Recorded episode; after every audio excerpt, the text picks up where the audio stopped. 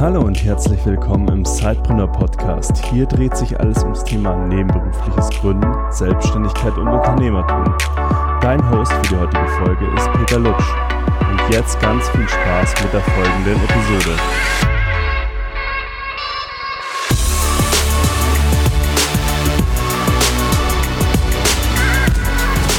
Hallo Sidepreneur Community. Ich habe heute einen Gast hier bei mir, den Thomas Herzberger. Der eine oder andere kennt ihn schon aus ja, einer rückliegenden Folge mit Juliane zusammen. Da gibt es ein Video und einen äh, Podcast und wir haben schon mal über das Thema Growth Hacking gesprochen. Aber da Thomas gerade seine neue Auflage von seinem Growth Hacking Buch äh, herausgebracht hat, bietet es sich ein, nochmal vertieft hier anzuknüpfen. Und wir wollen heute nochmal über den Growth Hacking Prozess sprechen und warum der sehr wichtig sein kann für Sidepreneure. Hallo Thomas, herzlich willkommen. Hallo und vielen Dank, dass ich da sein darf. Ja, Thomas, wir haben ja so ein kleines Vorgespräch schon geführt. Du hast gesagt, gerade für Sidepreneure ist der Prozess des Growth Hackings sehr wertvoll, um auch Struktur reinzubringen. Möchtest du mal äh, uns ein bisschen so einen Einblick geben, wie dieser Growth Hacking Prozess denn eigentlich aufgebaut ist? Ja, äh, gerne. Und da geht es ja schon mal damit los, dass es tatsächlich äh, bei Growth Hacking sich um einen Prozess handelt, um nicht um eine Reihe von Maßnahmen, mit denen man ganz richtig schnell reich werden kann. Äh, und genauso ist Growth Hacking keine, keine Silver Bullet im Prinzip, die das Marketing dann ersetzt. Sondern Growth Hacking ist im Kern tatsächlich ein Prozess, der mir dabei helfen kann, äh, meine Ideen zu sortieren, zu priorisieren und nacheinander abzuarbeiten. Und zwar in der Reihenfolge je nach Wichtigkeit und Bedeutung für mein Ziel. Und mhm. wenn ich das mache, weil ich bin ja selber auch äh, Einzelunternehmer und ich habe ja auch immer das Problem, was es gibt so viele Möglichkeiten da draußen, was ich alles machen könnte. Ich könnte Veranstaltungen besuchen oder ich könnte selber welche geben. Ich könnte Werbung auf Facebook machen, auf Google machen. Ich könnte Newsletter machen. Ich könnte Video machen, Content Marketing und, und, und, und. Und das ist alles ganz, ganz viel, das auf mich einprasselt an Möglichkeiten. Und das Problem ist, dann mache ich, mache ich vielleicht ganz viele Sachen, aber dann mache ich sie schlecht. Oder ich mache sie nicht zielgerichtet, weil ich mir vorher kein Ziel definiert habe, wo ich eigentlich hin möchte. Und Growth Hacking vereinfacht das insofern, dass es damit losgeht, dass man sich ein Ziel setzt, und zwar ein ganz konkretes, mit einer Zahl und Datum da dran. Und dann generiere ich mehrere Ideen, wie ich dieses Ziel erreichen kann und priorisiere sie. Und dann kann ich sie quasi abarbeiten. Und ich lerne fortwährend mehr, was passiert und was funktioniert, was nicht gut funktioniert. Du hast ja ganz spannend jetzt auch schon gesagt, also man setzt sich ein konkretes Ziel und gibt dem Ganzen auch ja so einen bestimmten Zeitraum, um mhm. einfach auszutesten. Und äh, wenn der Test nicht erfolgreich ist, verwirft man es und wenn er erfolgreich ist, setzt man darauf auf. Richtig so? Genau. Oder also man kann es äh, entweder dann ganz sein lassen, wenn es echt eine Reihenfolge war und man gesagt hat, keine Ahnung, ich äh, war jetzt auf äh, Plattform XY unterwegs, auf Instagram zum Beispiel, habe da ordentlich Gas gegeben, drei Wochen lang, ja, das hat mir zwar Follower gebracht, aber nichts für mein Geschäft. Dann kann es sein, dass die Schlussfolgerung ist zu sagen, gut, dann, dann lasse ich es halt, ich habe alles gegeben, mehr geht nicht, dann macht es keinen Sinn, weil meine Zielgruppe nicht da ist. Ähm, oder ich habe halt Optimierungspotenzial, wo ich feststelle, ich habe vielleicht Instagram gemacht, aber nur Bilder und keine Stories. Oder nur Stand, nur bewegt, äh, nur ähm, Standbilder und keine, keine Videos. Und dann kann ich da noch den nächsten äh, Schritt machen und dann nochmal mehr Gas geben und optimieren und wieder den nächsten Test starten, wenn ich die ersten guten Erfahrungen gemacht habe. Mhm. Aber eigentlich, wie gesagt, geht es darum zu sagen, ja, gut, schnell herauszufinden, was funktioniert. Und gerade für, ähm, für Solo- und Sidepreneure ist es ja so, wir brauchen ja gar nicht die große Masse an Kunden. Uns reicht ja eigentlich, ein paar richtig gute, stabile Kunden, die wir langfristig gut betreuen können und ein bisschen was in der, in der Pipeline im Prinzip für die Monate oder Wochen, wenn es mal langweilig wird. Und wenn ich da schnell einen Kanal rausgefunden habe, wo ich genau meine Community treffe, dann reicht das schon. Dann reicht es, diesen einen Kanal zu bespielen. Und der kann, was immer der ist, ob es LinkedIn, YouTube oder, oder Veranstaltungen sind, ähm, diesen Kanal muss ich halt schnellstmöglich finden und dann äh, ausschlachten sozusagen, also da all in gehen in diesem Kanal.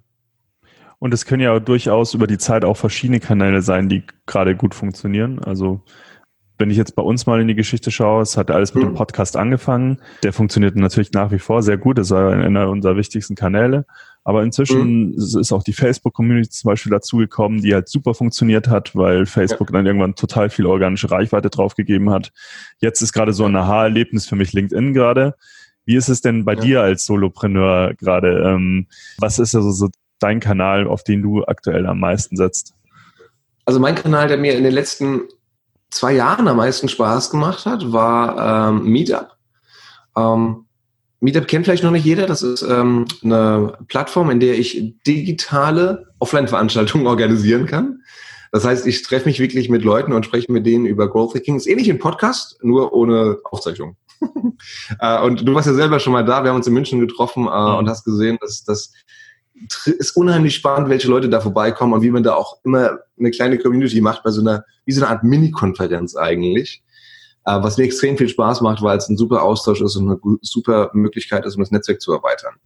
Als Akquise-Tool, für mich hat es jetzt nicht so prima funktioniert, aber so für Awareness-Erreichung, ja, schon. Ähm, und dann bin ich bei dir, dass äh, LinkedIn jetzt gerade, wir sprechen jetzt hier Anfang November 2019, äh, extrem Gas gibt und es immer mehr Features gibt und die Reichweite extrem zunimmt. Und ich glaube, gerade für viele Leute, deren Zielgruppe digital affin ist, die gehen jetzt mehr von anderen Plattformen, anderen deutschen Business-Plattformen rüber auf LinkedIn. Uh, und ich glaube, das ist jetzt wirklich uh, erstmal so der Place to be. Also quasi so für die Älteren, das wird dann LinkedIn sein und für die Jüngeren kommt dann jetzt irgendwann TikTok. Mhm. Wir sind ja so ein bisschen von dem, von dem Prozess abgekommen, weil ich das ganz spannend fand, dass du mit den Kanälen gerade noch eingestiegen bist. Du hattest ja gesagt, äh, vielleicht kannst du das nochmal so ein bisschen an einem Beispiel, diesen Prozess äh, nochmal ein bisschen klarer rausstellen. Also vielleicht können wir einfach diesen, diesen Vorgang des Testings und der Zielsetzung mal an einem konkreten Beispiel ähm, festmachen und dann kannst du uns vielleicht einmal ganz kurz da durchführen. Ja, hast du einen Case? Unsere Aufgabe ist es, ein neues Produkt zu launchen. Ein digitales zum Beispiel. zum Beispiel. Dann konkret. Was, was ist es für ein Produkt? Ein Lass uns, lass uns das doch ganz einfach machen. Wir haben viele Freelancer. Ähm, ich möchte ja. einfach meine Free, als Freelancer eine Product-Sized, ähm, ein Product-Sized Service launchen. Weg ja. von dem, von dem 1 zu 1 Stundenverkauf hin zu einem konkreten Produktangebot äh, auf Freelancer-Basis. Und ich möchte das ja. jetzt in den Markt bringen und möchte versuchen, hier die ersten 20 Kunden zu generieren für, für, ja, für diesen Product-Sized Service. Okay. Okay, dann sind wir streng genommen noch gar nicht beim Growth Hacking, wenn es um die Validierung eines neuen Produktes oder in dem Fall einen neuen Service geht. Das geht dann fast in die Richtung äh, Design Thinking oder Lean Startup, weil ich erst mal rausfinden muss, hat, gibt es denn da draußen jemand, der ein Problem hat, für den ich eine Lösung bieten kann? Ähm, wenn ja, wer ist das und wie sieht dann die Lösung für ihn idealerweise aus? weil dieses Product as Service kann ja ein verschiedenes sein. Es kann zum Beispiel ein, ein Coaching sein, das ich gebe, vielleicht im 1 zu 1 ganz persönlich. Es kann ein Gruppencoaching sein, es kann ein Workshop sein, es kann eine Konferenz sein, ähm, vielleicht auch sowas wie, wie ein Meetup zum Beispiel. Äh, da gibt es ja verschiedene Möglichkeiten. Das heißt, ich muss eigentlich, bevor ich mit dieser Idee, was ich verkaufen möchte, muss ich erstmal validieren, ob es das gibt. Und da könnte ich tatsächlich zum Beispiel, wenn, jetzt, wenn ihr jetzt eine Zielgruppe seid, würde ich in eure Facebook-Gruppe reingehen äh, und einfach mal fragen, was ist denn euer Problem? Zum Beispiel, dass, keine Ahnung, Kunden nicht rechtzeitig zahlen. Und äh, dann könnte ich dahingehend ähm, eine Frage stellen, die geht wie, was gibt es denn für Möglichkeiten? Ist das wirklich euer Problem, eines eurer Top 5 Probleme zum Beispiel? Und wie habt ihr das bisher gelöst? Welche Möglichkeiten gibt es da? Und da kann ich mich ein bisschen reinversetzen, wenn die Zielgruppe in Kontakt kommt. Vielleicht mache ich auch noch ein paar qualitative Interviews hinten dran, neben den Umfragen. Und würde dann mal ganz banal anfangen mit einem Blogartikel zum Beispiel. Also irgendeine kleinere Version, so eine Art MVP-Version oder ein Prototyp von dem, was ich wirklich machen möchte. Und schau mir an, wie das funktioniert. Oder wenn ich im Coaching bin, dann mache ich nicht, rolle ich nicht gleich ein riesen Coaching raus, sondern ich mache dann erstmal ein Coaching, eine Beratung für einen ähm, Kunden und nehme das vielleicht auf und geben das quasi der Welt äh, in, ähm, als Hilfestellung da und sagt dann, liebe Leute, schaut mal, das ist das Problem, so haben wir es gelöst, so sieht das Coaching aus. Ist das, was es euch interessiert? Und durch das Feedback, das ich dann in der Gruppe bekomme oder auf LinkedIn, auf Facebook und so weiter bekomme, kann ich ja schon sehen, da ist wirklich ein, ein Wunderpunkt. A, das ist das Problem. Und B, das Format ist richtig gewählt. Und da muss ich halt noch C schauen, ob ich es ob ich's verkaufen kann. Und wenn ich dann soweit bin, dass ich diesen Product Market Fit erreicht habe, dann geht es eigentlich erst richtig los mit Skalierung. Und dann kann ich schauen, wie ich noch mehr Leute auf dieses Produkt bekomme. Genau, lass mich noch mal ein bisschen anders, lass mich noch mal andersrum fragen. Ähm, ich habe diese Marktvalidierung gemacht und Sehr ich habe die ersten Testkunden schon glücklich gemacht und habe so mein Produkt gefunden. Trotzdem möchte ich es jetzt, ich habe ja nicht unbegrenzt unbegrenzt Zeit, äh, um dieses, ja, um diesen Service anzubieten, aber ich möchte ihn skalieren zu einem gewissen ja. ähm, Grad. Und die Testkunden reichen mir jetzt nicht. Ich, will, ich möchte jetzt richtig äh, bezahlte Kunden, äh, die mir den vollen Preis, nicht den Testpreis zahlen. Ich möchte ähm, davon nicht nur eine Handvoll haben, sondern im besten Fall so viele, dass ich äh, die ganze Woche lang ausgebucht bin. Vielleicht können wir da ja. ansetzen. Äh, ja. Sind wir dann eher in dem Prozess jetzt? Ja, genau. Dann, wenn, also du weißt dann auch äh, hoffentlich, in welchen, auf welchen Kanälen du deine Zielgruppe triffst. Das heißt, mhm. du weißt, ob sie eher auf Facebook, Xing, LinkedIn, Instagram oder, oder TikTok oder whatever sind, ähm, und wie du sie bekommen kannst. Und dann geht es darum, deine ähm, die Kunden auf aufmerksam zu machen, dass es dein Produkt gibt und so ein bisschen Zahlungsbereitschaft auch zu rauszufinden. Und da kannst du tatsächlich beispielsweise mit verschiedenen Landingpages arbeiten. Eine Landingpage ist eine Seite, die genau eine Aufgabe hat. Das ist meistens ein Lead zu generieren. Und ein Lead, wer alles nicht kennt, ist halt eben ein Datensatz an Informationen. Das ist minimalst eine E-Mail-Adresse, meistens noch Name dazu. Das heißt, es ist jemand, der, jawohl, ich habe Interesse dran. Das ist noch eine Vorstufe zu dem bezahlten, äh, zu dem zahlenden Kunden. Ähm, und für, da könntest du für verschiedene äh, Zielgruppen Landingpages aufsetzen, wo du jeweils unterschiedlich kommunizierst und dann sagst, hey, einmal heißt deine Serviceleistung hat einen anderen Namen, einmal änderst du die Preise, einmal änderst du vielleicht die, die Value Proposition davon, um dich dann peu à peu da ranzuholen, äh, was besser konvertiert. Also welche Wörter, welche Bilder, welche Bildwelten, welche Versprechen äh, am besten funktionieren, äh, um deinen Service, deine Dienstleistung zu verkaufen. Okay. Das, äh, das klingt sehr vernünftig. Wie schließe ich denn aus, dass ich mich verzettel in diesem Prozess? Das machst du nämlich, das wiederum genau mit dem Prozess, dass du immer nur eine Sache gleichzeitig machst. Das heißt, wir arbeiten im Growth Hacking mit ähm, Mini-Kampagnen, im Prinzip so kleine Marketing-Sprints, wenn du möchtest, ähm, die zwei bis drei Wochen dauern. Das heißt, du gibst während dieser zwei Wochen Phase, angenommen du denkst, meine Zielgruppe ist voll in dieser, in ein, zwei Facebook-Gruppen und dann gibst du für zwei, drei Wochen auf diesen Facebook-Gruppen Vollgas und versuchst dort alles, was möglich ist, um deine Leute äh, zu finden und zu begeistern für dein Angebot. Und du hast dir vorher ein Ziel gesetzt und sagst, in den zwei Wochen möchte ich realistischerweise irgendwie zehn neue Kunden gewinnen oder zumindest zehn Leads bekommen. Und äh, wenn das nicht der Fall ist, wenn du es halt nicht erreicht hast, sondern das richtig abgeschmiert und nur ein oder zwei bekommen, dann ist vielleicht Facebook nicht der richtige Kanal. Und dann gibst du die darauffolgenden zwei, drei Wochen auf LinkedIn Gas oder auf Xing oder auf Instagram. Mhm. Um zu sehen, wo findest du diese zahlungsbreiten Kunden. Wie stelle ich denn sicher, dass ich, dass ich mir irgendwie die richtigen Ziele setze? Weil ich sehe es immer wieder draußen, auch bei unserer Community, und das habe ich auch bei mir selber schon öfters festgestellt, dass man sich natürlich sehr schnell ähm, auch mit Zielen ja beschäftigt, die einen eigentlich in dem eigenen Prozess nicht so weiterbringen. Zum Beispiel, man freut sich über Likes auf Instagram statt ähm, ja. um Landingpage-Besuche ähm, und Leads zu ja. kümmern, etc. Wie würdest du denn konkrete Ziele so, also Ziele so konkret definieren, dass sie wirklich auf die Business, auf das, ja, auf das eigene Business einzahlen können? Ja. Also ein gutes Ziel ist immer äh, smart. Das heißt, ähm, vielleicht kennt der eine andere, diese Bezeichnung ist eine Abkürzung äh, dafür, dass es sehr, sehr spezifisch ist, dass es messbar ist. Das heißt, es hat eine Zahl, wie zum Beispiel 10 Leads, äh, dass es zeitbasiert ist, dass ich 10 Leads bis zum 1.12. bekomme beispielsweise. Es muss eben ähm, ganz klar messbar sein ähm, und es muss relevant sein ohne dabei zu, also sportlich, aber nicht unrealistisch. Also wo ich sagen würde, 10 Leads bis Ende, bis Anfang Dezember ist jetzt eine realistische Nummer. Ähm, und auf dieses eine Ziel muss ich mich einigen. Tatsächlich. Da muss ich einfach mal aufschreiben. Und dieses, der Prozess des Aufschreibens hilft enorm viel. Mhm. Und das ist das eine Ziel, das du hast für, äh, für deine nächsten Tests. Und was allgemein so deine, deine North Star Metric ist, also dein Fixstern, nachdem du dein Business orientierst, ähm, das musst du wirklich einmal eine ruhige Minute für dich identifizieren. Und da ist es ganz, ganz wichtig, auch hier idealerweise die nur eine Sache rauszusuchen.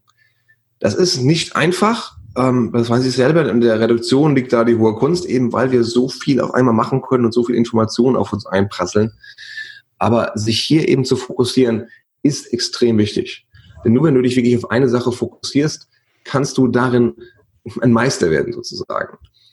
Ich habe neulich das wunderbare Zitat gehört. Ich kenne den Autor leider nicht, aber äh, es war ein herrliches Zitat. Es hieß, gute Rest Spitzenrestaurants haben eine kurze Speisekarte. Mhm. Und da ist viel dran. Das gilt sowohl hinsichtlich deines Angebotes, dass du eben nicht alles machst, und auch hinsichtlich deiner Maßnahmen.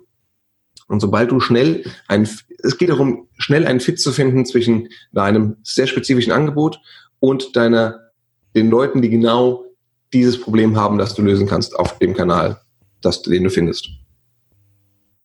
Ja, ich fand das auch ganz äh, spannend, wie du das jetzt auch an, im Eingang von dem, diesem Video oder dem, dieser Podcast-Folge, die ihr gerade hört, gesagt habt. Wenn du dieses eine Ziel definiert hast für dich, dann kannst du auch erst die Kanäle durchtesten, weil du dann weißt, welcher am besten performt. Wenn du ja. tausend Ziele verfolgst und auf jedem Kanal ein anderes Ziel, dann sind wir wieder bei, den, bei diesem Verzetteln. Und dann geht's genau. halt auch, ähm, kann man das auch nicht messbar machen. Genau.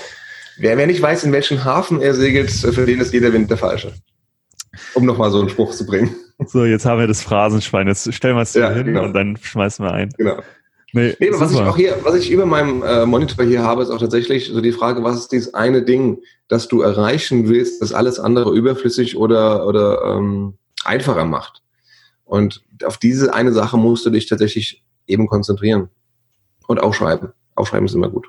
Ja, das stimmt. Aber ja, ich bin auch mal wieder selbst schuldig, dass ich mich da nicht dran halten kann, weil das erfordert maßlos Disziplin und gerade wenn man sich mit Leuten unterhält, wie jetzt auch wir, wo wir immer wieder mal denken, oh, das, ja, das wäre eine geile Idee, das würde Spaß machen. Ja, es macht so viel Spaß. Man hat immer das so, diese Fear of Missing Out. Ähm, ja. Es so viele Möglichkeiten gibt in der digitalen Welt, jetzt auch gerade, die wir alle haben. Ja. Aber da liegt dann der Kern doch wieder in der Fokussierung. Ja, und manche Dinge machen echt Spaß, weil du denkst, boah, ich suche mir jetzt mal, ich muss mir schnell mal Schriften aussuchen für meine Landingpage. Und dann hängst du irgendwie eine halbe Stunde lang und suchst da das perfekte Tandem an, an Schriftarten, was dich null weiterbringt. Aber du fühlst dich trotzdem beschäftigt. Das stimmt. Das stimmt. Das Aber deswegen lieber, ja, aber deswegen lieber ins Doing kommen. Geh vor allen Dingen, geh vor die Tür und sprich mit Leuten im, im äh, tatsächlichen wie im übertragenen Sinne. Weil sobald du irgendwas in die Welt sendst und sagst, so, bam, das ist es, das ist mein Angebot, das ist mein Service, dann wirst du erst einen Effekt haben. Das ist vielleicht nicht immer der beste Effekt, äh, weil äh, auch, auch Failure kann eine Art von Feedback sein tatsächlich. Also wenn sich null niemand einschreibt, aber dann weißt du zumindest, okay, das hat nicht für mich funktioniert. Und dann machst du das nächste.